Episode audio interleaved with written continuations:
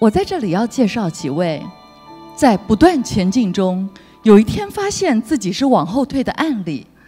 这一位是本来我素昧平生的一位朋友，台中中心大学物理系的一位留德的物理学家。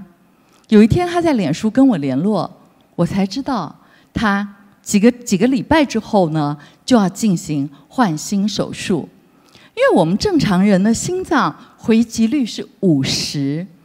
张教授这个时候心脏的回击率只有十一，所以他必须要换掉他的心脏。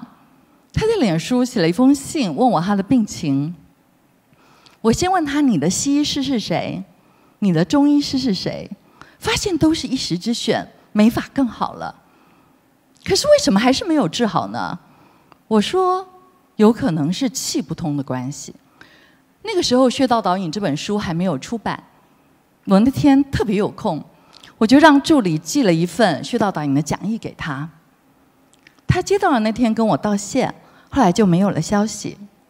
六天后，我正在台大新月台跟天下杂志签《穴道导演》这本书的约，我接到张教授的简讯，他说：“蔡老师，非常感谢你，你的穴道导演我一共练了六天，我每一天练两轮。”我今天回医院复诊的时候，医生非常惊讶的发现，我的心脏回击率已经从十一回到三十八，所以我不用换心了，真是非常感谢你。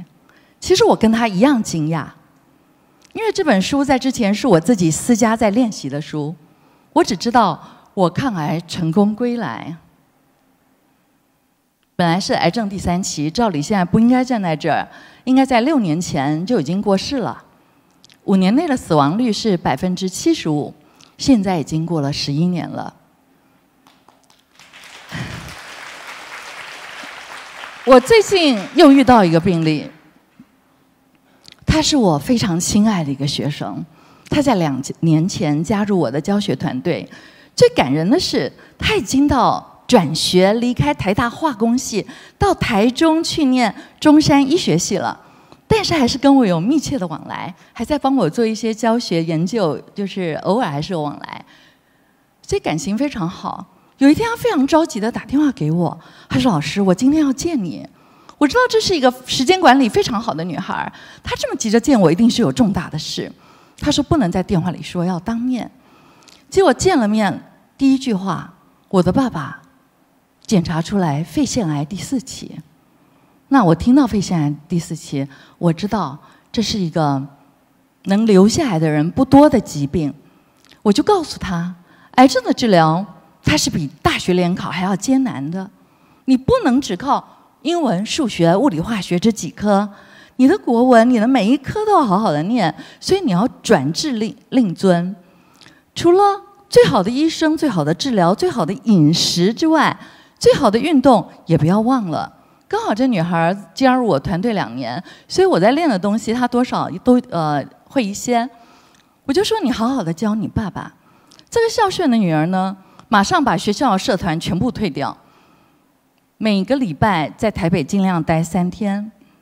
两个礼拜之后，当然当中她教她爸爸的时候很少笑容，非常的严格。我有讲他你不能这样，你会让病人太紧张。他告诉我老师。当我开始教我爸爸，我才发现他整个肌肉好僵硬啊！我说是啊，这个僵硬者死之徒，柔弱者生之徒。所以越靠近死亡，你身体一定越僵硬。但是我很开心的是，在两周后，他爸爸特别要别人给我一个讯息，就是他今天去照做医院的检查，发现了肿瘤变小了。又过了两周。我听到一个更好的消息，就是透过 X 光片，它肿瘤上的阴影已经消失了。现在要做更进一步的检查，我都听了，真的是非常的开心。